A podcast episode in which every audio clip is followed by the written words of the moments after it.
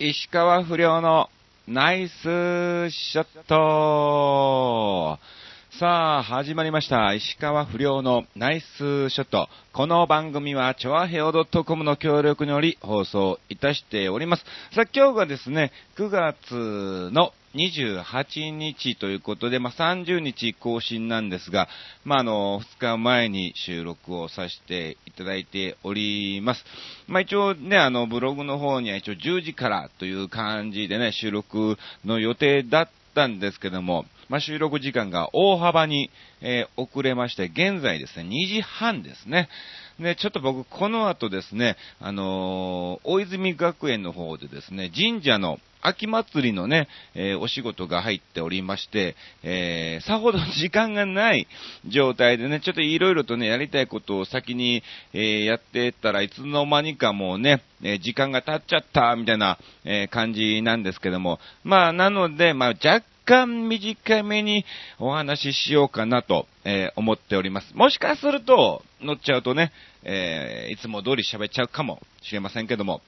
まあ、とりあえず、えーまたまた、えー横山あっち、石川不良、小鳥谷隆がですね、えーこの2週間、何をしてたかっていうのをですね、ずらっとお話を、えーさせていただきたいと思いますが、まあ、前回更新が、えー16日ということで、まあ、その日はキサラの方に行ってまいりましてね、まあ、の、今後2週間の間のキサラが16と、えー24日と、えー27日の、え3日間ね、えー、キサラ、まあ、これもね、いつも通り賑やかにね、えーいろいろとね、楽しく、はい、させていただいたということで、まあ、あのまた機会がありましたらですね、えキサラの方にも遊びに来ていただきたいと思います。さあ、そして、えシルバーウィークがですね、19日からね、23日までありまして、えーこちらがですね、えーまあまあ、毎年、えーいつもね、お世話になっております、牛久大仏、茨城県の牛久大仏の方でですね、えシルバーウィークイベントといたしまして、まあ、ステージの方で、お猿さんの曲芸、えあとですね、マジックショーとかモノマネショー、あと大神楽なんかもね、えやってたりして、ずっとこの5日間はですね、え牛久大仏さんの方で喋っておりました。うん。まあ、あの、もう何年なんだろうね。本当に、モノマネする前からですし、えーピンの時もそうですし、あの、コンビの時からもですね、えーお世話になってますからね、本当に、ここに関してはもう、売れてもなんとかね、スケジュール空いてたら、行きたいなと思ってますね。結構、だからね、あの、アッコにお任せなんかも、この牛久大仏さんの時のね、写真を、え使わせてもらったりとかですね。あと、あれだね、えー、稀勢の里か。まあ、あの、茨城県の牛久出身ということで、えー、稀勢の里トークショーっていうのがね、えー前々回ぐらいのシルバーウィークでね、一緒にさせてもらって、で、その時にね、あのースポーツ新聞なんかもね、いろいろと一緒に、えー取り上げられたということなんですけども、まあ本当にここは世界最大の大仏ですからね、見応えありますので、まあゴールデンウィークと、あと、まあお盆、だとお正月、まあここは必ず、え3箇所はですね、えーやりますから、また来ていただきたいと思います。おそらくね、今年の1、2、3、来年か来年の1、2、3もやる予定です。えーただ僕がもしかすると、またまた新潟の方にカウントダウンに行くかもしれないので、元旦は、えー間に合わないかもしれませんけども、まあ、2、3がスケジュール空いてれば、はい、えー行きたいと思いますので、ぜひ遊びに来ていただきたいと思います。あと、そうですね。まあ、今回一番お話を、えーしたかったのがですね、まあ、あの、25日に、はい、まあ、あったんじゃないですか。えー、事務所ライブみたいな感じなんですけども、行き当たりばったりライブボリューム4ということで、まあまあ一応、事務所の上のね、えー、まあそういうね、ライブ会場を、え借りて、まあいろいろやるわけなんですけども、まああの、仕切りがもう僕と安藤秀明なんですよ。で、まあ、安野秀明といえば、あの、R1 グランプリの準優勝者ですから、うん。まあ、あの、その二人で一応メインになってですね、まあ、いろいろと、えー裏も表もこう仕切っていくっていう、ね、まあ、僕そんなに事務所入ってね、他の人の方が全然先輩はいるんですけども、まあまあなぜかしら、えー、僕と安藤二人がね、やっているっていう感じのライブなんですけども、まあ、今回がですね、うん。まあ一応この事務所ライブなんで、まあ行き当たりばったりライブっていう名前だからこそできるってわけではないんだけども、なるべく、えー、新ネタをね、どんどんどんどんと、えー、見せていこうっていうライブなんですよ。で、まあ大体2ヶ月に1回ぐらいのペースでこれからはね、必ずやっていこうということなんですけども、うん。あの、今回ですね、えー、僕と安藤が初めてユニットコント、まあ、コラボレーション企画みたいな感じで、ユニットコントをやってみないかっていうのを、まあ、前回のライブの時に、まあ、の、掛け合いがね、ずっとあの、僕と安藤が、えの、MC をね、えー、やりつつ自分のね、ネタな、新ネタなんかも、えー、出すみたいな感じでね、で、その掛け合いが非常に評判が良かったんですね。うん。この二人面白いよと。えー、もちろん事務所の社長もそうだし、マネージャーもそうだし、ね、お客さんの反応も非常に良、えー、かったんで、ちょっと二人でなんか作ってみればっていう話がね、えー、まあ上がってたんですよ。で、じゃあちょんと今回やってみるっていう話になりまして、ね、だから、まあ、久しぶりのコンビ結成ですわ。ね、まあ、コンビ結成っていうわけじゃないんだけどね、ユニットなんだけども、うん。いやー、でもコントをですね、久しぶりにネタを書きまして、非常に緊張しましたね。いやもうマジ、マジ緊張して、本当ならばこの行き当たりばったりライブの、まあ、司会なんかもやりつつ、えー、ね、ネタなんかもやるつもりだったんですけども、まあ、あの、シルバーウィーク中もですね、僕ずっとね、茨城の方で営業、で、その前は安藤がね、大阪行ったりとかあっちこっち行ったりみたいな感じでね、なかなかスケジュールがね、合わなくて、結局なんだろう、一回、キサラでどういう感じで作るみたいな、こういうのやりたいねっていうのを軽く話して、で、事務所に集まって、じゃあキーワードをですね、チョイスして、えー、こういう感じのボケを挟んで入れたいなと。うん。じゃあ、書いてくるわと。とりあえず俺一回台本、中身、ね、それを、うん。つなぎ合わせて書いてくるから、じゃあそれをできたら、ね、あの、安藤一回ね、手直しして、ほんで練習しようか、みたいな、えー、感じだったんですけども、なかなか時間が合わない結果ですよ。えー、24日、はい。立ち稽古始めたのが24日っていうね、どう、前日かよっていうね。いやもうこれが本当にね、またあの、その日僕、キサラだったんで、まあ昼ぐらい、昼過ぎに集まって、えー、キサラまでのね、えー、数時間を、はい、えー、練習にした。まあ、結局一応台本が、えー、出来上がって、またそこからね、あのー、やってるうちに手直しなんかもしてて、ちゃんと、立ち稽古っていう稽古もできなかった状態だったんですね。大丈夫かなと。えー、俺まだ台本頭に入ってないんだけど、みたいなね。えー、だってもうできたばっかりですからね。うん。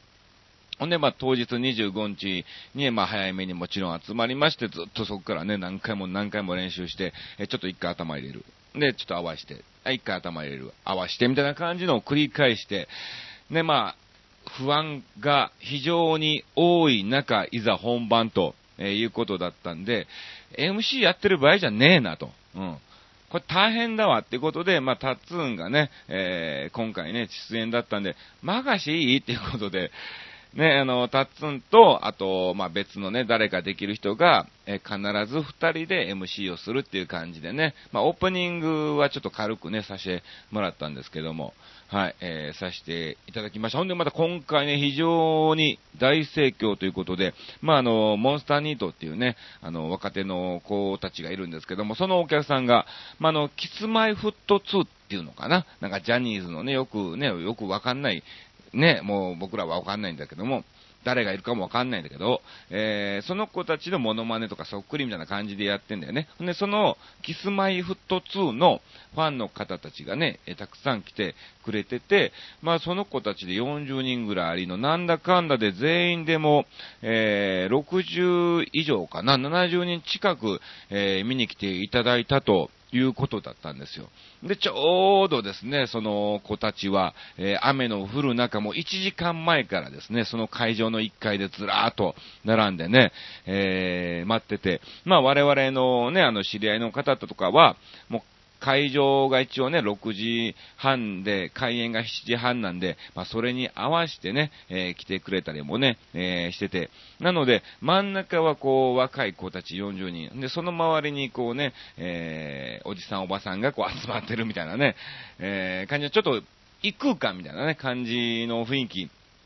だったんですよ。ほんで、まあまあ、ね、喋りは勉強ですから、まああのね、行きったり、バッテリライブっていうね、事務所ライブなので、まあ、失敗もしていいってわけじゃないんだけども、せっかくの場なんだから、えー、前説でいろいろとトークの勉強なんかも、えー、しなさいということでね、えー、そのね、キスマイフット2の、えー、そっくりをやっているモンスターニートがね、ちょっとね、二人でね、本当は三人なんだけども、まあ、あのー、衣装の関係でね、じゃあ二人でちょっと前説やってね、そういうところでトークの勉強したらいいんじゃないのっていうのでね、えー、やらしたんですけども、結局、ね、自分たちのお客さんっていうか、ファンの方たちが7割いてるにもかかわらず、非常に滑ってましたからね。で、まあ、その後に一応オープニングということで、まあ、僕はあの、阪神のね、鳥谷選手で、えー、小鳥谷でね、えー、登場ということで、で、まあ、オープニングの曲をね、あの、何にしようって、まあ、ライブですからね、普通はまあ、かっこいい、えー、感じだったんですけども、まあ、一応あの、六甲おろしをかけさせていただきました。うん。ほんならですね、あの、ゲストに来てたカトゥーっていうね、あの、おげんこっていうね、あの芸人がいてるんですけども、まあそのカトゥーっていうのは非常に阪神ファンなんですよ。ほんで、兄さん、え、このところで鳥谷で出るんですかみたいな感じになって、あ、いいよいいよ別にあの出落ちみたいな感じだから、多分そんな知らない、そうだろうね、みたいなね。えおそらくあの会場にいてて鳥谷選手をしてるのは、ね、5人もいないんじゃないかなとは、まあもちろんそれはもう十分承知の上で、はい、えー、賑やかしっていう感じでね、えー、やらしてもらったんですけども、ああ、じゃあいいんじゃないですか、みたいな感じで言ってて、じゃあいよいよ始まります。ね、行き当たりばったりライブボリューム4スタートですで、こうね、六甲おろしが流れた瞬間にカツーがね、こうあの、お釜のメイクをしてたんだけども、ね、嘘でしょみたいな感じで、えー、みたいな大爆笑をね、えー、してたというね。この東京の中目黒で、しかもこのジャニーズファンがね、7割を占めてる中で、六殺しないっしょ兄さんみたいな感じでね、非常にまあね、えー、大爆笑で喜んでくれたということだったんですけども、はい、まあ、楽しくね、そちらはさせていただきました。さあ、そして、えー、終わった後はもうタッツに任してですね、えー、我々安藤と二人はですね、ネタの方をですね、ちょっといろいろと、はい、えー、おのおの頭の中でイマジネーションを浮かべながら、やらせてもらったんですけども、まあ、あのもともと僕は漫才なので、その突っ込む間とかもね、要するに、なんだろう、向こうがボケて喋ってからの突っ込みだから、言葉でお客さんっていうのはもう伝わっているわけじゃないですか。で、安藤っていうのは、アンドロイドのでね、要するに R1 グランプリの準優勝も一言も喋らずにそこまで行ったっていう芸なんですよね。要するにパントマイム的な感じで、えー、いろんなモノマネをするっていう芸人なんですけども、今設定をですね、コントで、まあ最新の、えー、医療界ということで、アンドロイドのロボットが、えー、手術の助手を務めるみたいなね、えー、感じだったんですよ。要するにだか僕が喋って、で、安藤が動きでボケて、それに対して突っ込むっていうね、えー、非常に今までにやったことないパターンのですね、えー、コントをさせてもらったんですね。で、まあ練習してるところでもですね、突っ込みがわかんないのね。言葉じゃないから、その突っ込む間も早すぎてもダメだし、遅すぎてもダメだし、うん。要するに安藤の動きでそのボケが伝わってからのツッコミなので、いやー、これは非常に本当にね、不安だったんですけども、まあ一発目がね、非常にシュールな感じで入ったんですね。まあ、あの、ちょっとナレーションが入りの、えー、ね、安定板付きでピンスポが当たって、まあ、僕が白衣を着てて非常に怖い雰囲気で、ね、あの前の女の子たちも、怖い、怖いみたいな感じで言ってたんですよ。で、まあ、一発目のボケがどうなるのかなっていう不安だったんですが、そこで、えー、計算通りっていうわけではないんですがね、そのボケがポンとはまりましてね、えー、見事受けたということで、そこからもう安心して、えー、ね、いろいろとやらしてもらって、なんとかいい結果にできたんじゃないかなと思ってます。で、まあ一応保険のボケみたいなのかもね、ネタの中で入れてるんだけども、意外にそっちよりも、えー、考えた方のボケの方がね、えー、ハマってたりもして、あ、これはちょっと可能性あんじゃないの？みたいなね、えー、感じだったんで、ちょっと今後の動きを本当に、まあしばらくはもちろん出さないです。もっともっとあのクオリティを高めて自分たちの中でやりたいものっていうのもまだまだいっぱいあったんだけども、時間がないから、うん。ちょっと怖いしっていうのもね、ね、えー、試したことのないものをですね、今後いろいろと取り入れていきたいと思いますので、まあ、あの、来年に向けて、まあ、いろいろと動く可能性はあります。もちろん、あの、ね、スミンカでは、ね、えー、やっていきますけども、はい。オープン的にはですね、来年に向けて動いていきたいと思いますので、まあ、そこら辺も楽しみに見ていただきたいと思います。うん。で、まあ、終わった瞬間、本当に嬉しかったね。うん。受けるかどうかもわからない。しかもネタが出てくるかどうかもっていう、そこにも若干不安があった中、かつツッコミももう不安要素がかなりあって、自信要素なんて何もなかったんですよね。えー、まあ本当にまあお客様のおかげっていうかね、いいお客様だったんで、まあそれに助けられたっていうだけかもしれませんけども、うん。いや、本当に安堵感ですよ。で、まあ今回のテーマに、えー、つながると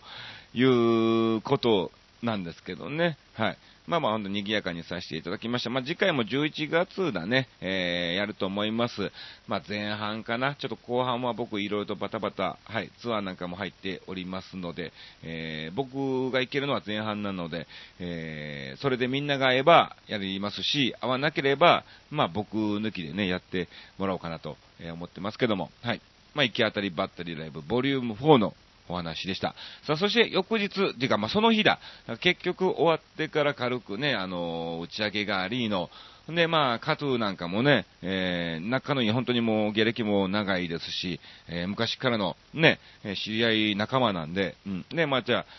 このままね、2階が事務所なのでね、えー、事務所に行って、ちょっと引き続いて飲もうよていう話になりまして、僕と安藤と加藤とあとマネージャー、この4人でですね、まあいろいろと話をしてたんですよ。で、まあその結果、まあ、なんだろう、終電がなくなり、えー、コンビニに酒を2回買いに行き、えー、結局、あ、始発だね。もう朝6時ぐらいの、はい。起きて、あすみません、帰りますっていう感じでね、えー、解散となったんですけども、いや、久しぶりになんだろう、飲んだろう、飲んだのね、多分ね。あのー、まあまあ、ライブの方で、いい手応えを感じて受けたのが嬉しかったのが、うん。かなり飲んじゃいましたね。まあ、安藤も、不良さん今日飲みますね、みたいな。あの、僕もあんまり飲まないの知ってますからね。え飲みますね。いや、嬉しかったやろうな、っていうので、ずっと飲んでて、結局帰りの電車ね、あのー、ちょっと大変だったね。うん。揺れが非常に気分悪くなりの、うん、一駅ごとに一旦ベンチで休憩して、で、また次の電車で乗って、で、また次の駅に行くまでに気分が悪くなり、一旦外に出るのみたいなね、えー、そういうのを繰り返してやっと家にたどり着いたんですけども、まあ、26日が、はい、えー、日テレの方のね、えー、夏のイベント、汐留パラダイスのですね、打ち上げがあるということで、まあ、あの行ってきたわけなんですよ。で、まあもう頭いってえなーっていう状態でね、ちょっとまだ胃の調子もね、優れないまま、えー、行ったんですけども、で、まあ行った先が、なんかあのね、日の出桟橋っていうところで、要するにクルージングの船の貸し切りでの打ち上げだったんですね。で、まあまあ人数もそんな少ないのでね、まあ関係者っていうか本当に、えー、まあ芸人は僕と安藤と、あと誰だっけな、あの、エビゾ青木っていうエビゾのそっくりさんと、あと、メカ井上か、うん。ギターでね、えー、歌を歌うね、メカ井上、この4人だけだったんですよ、呼ばれた芸人は。うん。ほんで、まあ、あとはもうね、もうよくわからない人たち、うん、現場にいてた人たちは、えー、数人で、それ以外はもう全く知らない日テレの偉いさんばっかりのね、え、こんなところでやんのみたいなね、えー、感じの雰囲気だったんですけど、またその船があのね、人数もやっぱ少ないから小型船なんでね、またそこで気分がね、若干 優れなくなりまして、二日酔いからの船酔いっていうね、えー、そういう状態が続いて、今もなお、えー、胃があまり完璧じゃない状態ですわ。うん。で、まあ結局、その場で賑やかしということでね、ネタなんかも、えー、させられまして、まああのガキ使だったのでね、えー、非常によか、評判が本当に良かったんですって。うん、ガキ使の。まあ嬉しいことなんですけども、あの、あちさん、あの、バスガイドの、うん、衣装を持ってきたんで、やってもらっていいですか？みたいな、マジっすか？ってことで、ね、まあまあ、一応ね、そちらも着替えさせてもらって、ちょうど一番最初に、船出発する前に、その、チーフプロデューサーがちょっと一言ご挨拶して、じゃあ、いよいよ出発ですけども、じゃあここはですね、えー、一番頑張ったガキ使の、はい、えー、バスガイドにやってもらおうということで、ええー、みたいな、そんなのも聞いてねえよって、急に降ってくんじゃないよ。しかもね、偉いさんばっかりでも知らないわっていう、えー、方たちの前でね、まあまあとりあえず、はい、人笑い鳥居の出発をさせていただきました。で、その後もですね、えー、余興ということで、えー、バスガイドの衣装に着替えてですね、まあいつも通りメイクなんかもして、まあ、あの、3人をね、迎え入れて、いろいろと、はい、他の人たちもいじられながら、うん、しかもあの、バス隊も乗ってたということでね、えー、本当に偉いさんばっかり集まってるんですけども、僕が勝手に指名して、はい、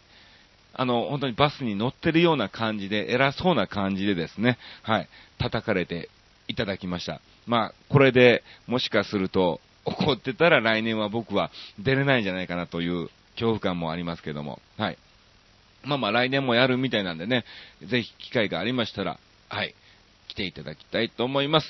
という感じなのかな。まあまあ今日本当に普通に、ただ、行き当たりばったりライブで、ね、安藤と一緒にやったことをずっとですね、お話を、えー、させていただいて、何一つ笑うところもなかったですけど、すいませんね。はい。ちょっとあの、本当にまだいいも調子良くないんで、じゃあ、あの、たくさんメッセージをいただきましたので、ご紹介します。えー、まずは、高知のてんてんさんからいただきました。まあ、あの、安堵感を感じたことっていうことで、えー、それは初めて遊びに行くところに無事に到着できた時かなということですね。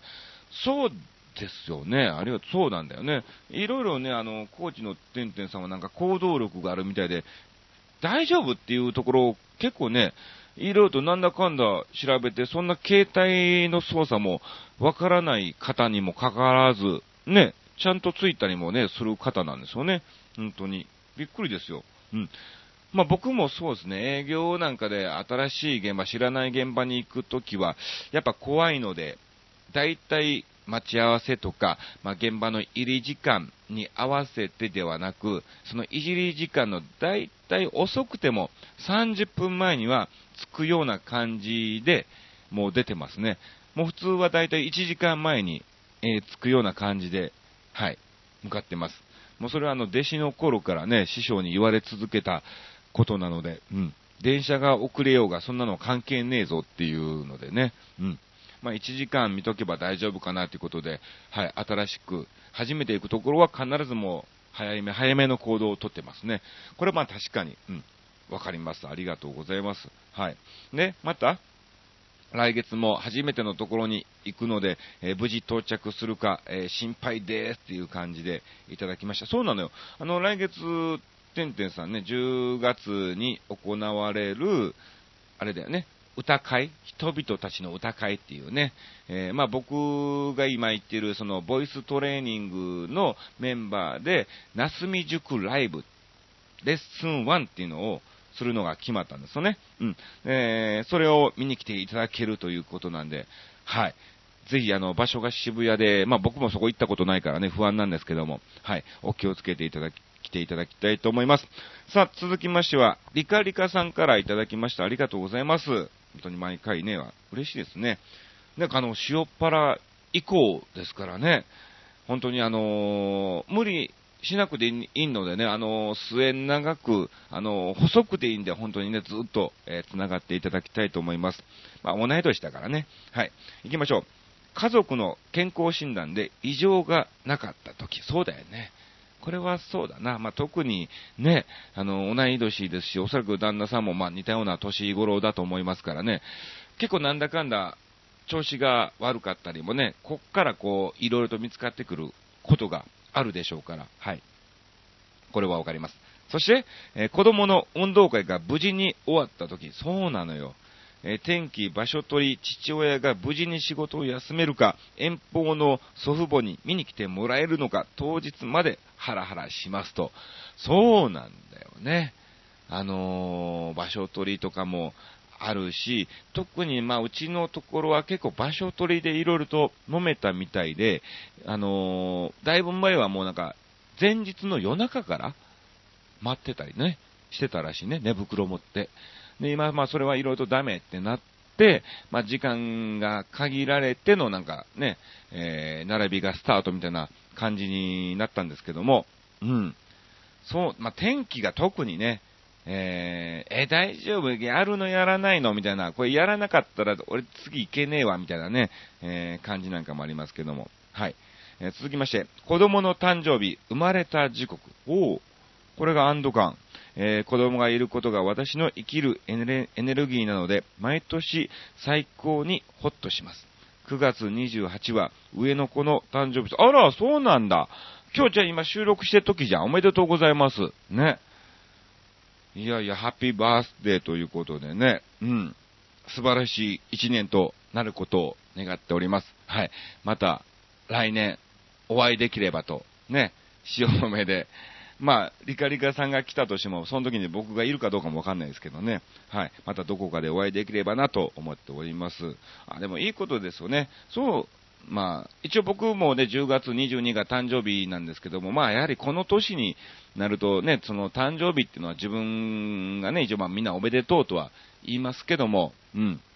まあ自分がおめでたいっていう日じゃなくて、まあ誕生日っていうのは、えー、両親に感謝する日っていうのをね、えー、僕の中ではね、思ってますから、はい。まあ、いいことですよね。毎年、これは新たなね、1年を迎えるっていうので、いいことです。さあ、そして、アチさんの、えー、ブログやラジオの更新があるとき、本当ですか？永遠にずっと続くものはないので、次があることに感謝と喜びでいっぱいです。そうだよね。いつどこで俺がこのラジオ番組打ち切られる可能性もありますし、えー、心が折れてね、こう芸人を辞めちゃうっていうこともね、可能性としては、えー、なきにしもあらずですからね。まあでも、大丈夫じゃないですか。このラジオ番組はね、あの、今までこんな感じでずっとやってて、ね、えー、打ち切られたこともないので、うん。大丈夫。わかんないな。まあ、局長と喧嘩しない限り大丈夫かな。うん、そういうプライベートな部分で喧嘩しなければ、はい、えー、大丈夫と思います。あとは、ま、僕が忘れない限りだね。うん、忘れなければ、うん、大丈夫と思います。ちゃんと2週間に1回は更新していきます。で、ブログも、そう、あの、ちゃんと、はい、なかなかできない時もあるかもしれませんけども、はい、なるべくコンスタントにね、更新していくと思いますので、楽しみにしてください。あの、コメントなんかもね、あの、ちょっとごめんなさい、すぐに返せなかったらごめんなさいね、あの、またまとめてどっかで、えー、返すと思いますんで、はい、ありがとうございました。また次回も送ってください。さあ、続きましては、レギュラーつぼいさんからいただきました。ありがとうございます。私的な一息つける瞬間。うん。1、お風呂上がりにオロナミン C を一気に飲み干し、ベッドに腰掛けたとき、好きなんだね。巨人、根っからの巨人ファンだね。そこもオロナミン C でね、巨人ファンなんですね。なるほど。二つ目、寝る前、ルパン三世のジャズ、大野洋二さんのピアノがメインを聴くとき、ほー、好きなの子はホッとする。まあそういうなんかね、リラックスモードになれるよね。一息つけるね。うん。3、えー、腰、セブのコリをほぐすため、自分でできるツボ押しが終わった瞬間、ほぼ毎日、ほほほほほほほほ。まあこれも、あーってやって、あーっていう感じなんでしょうね。うん。ほぼ毎日やってるんですね。うん。そして4つ目、ジャイアンツが勝った時そうだよね。ホッとするよ、これね。もう阪神ダメだわ。ねえ。まただよ、この阪神の弱いところが最後の最後でこう出てきちゃったみたいなね、えー、感じですね。まあ、あとは、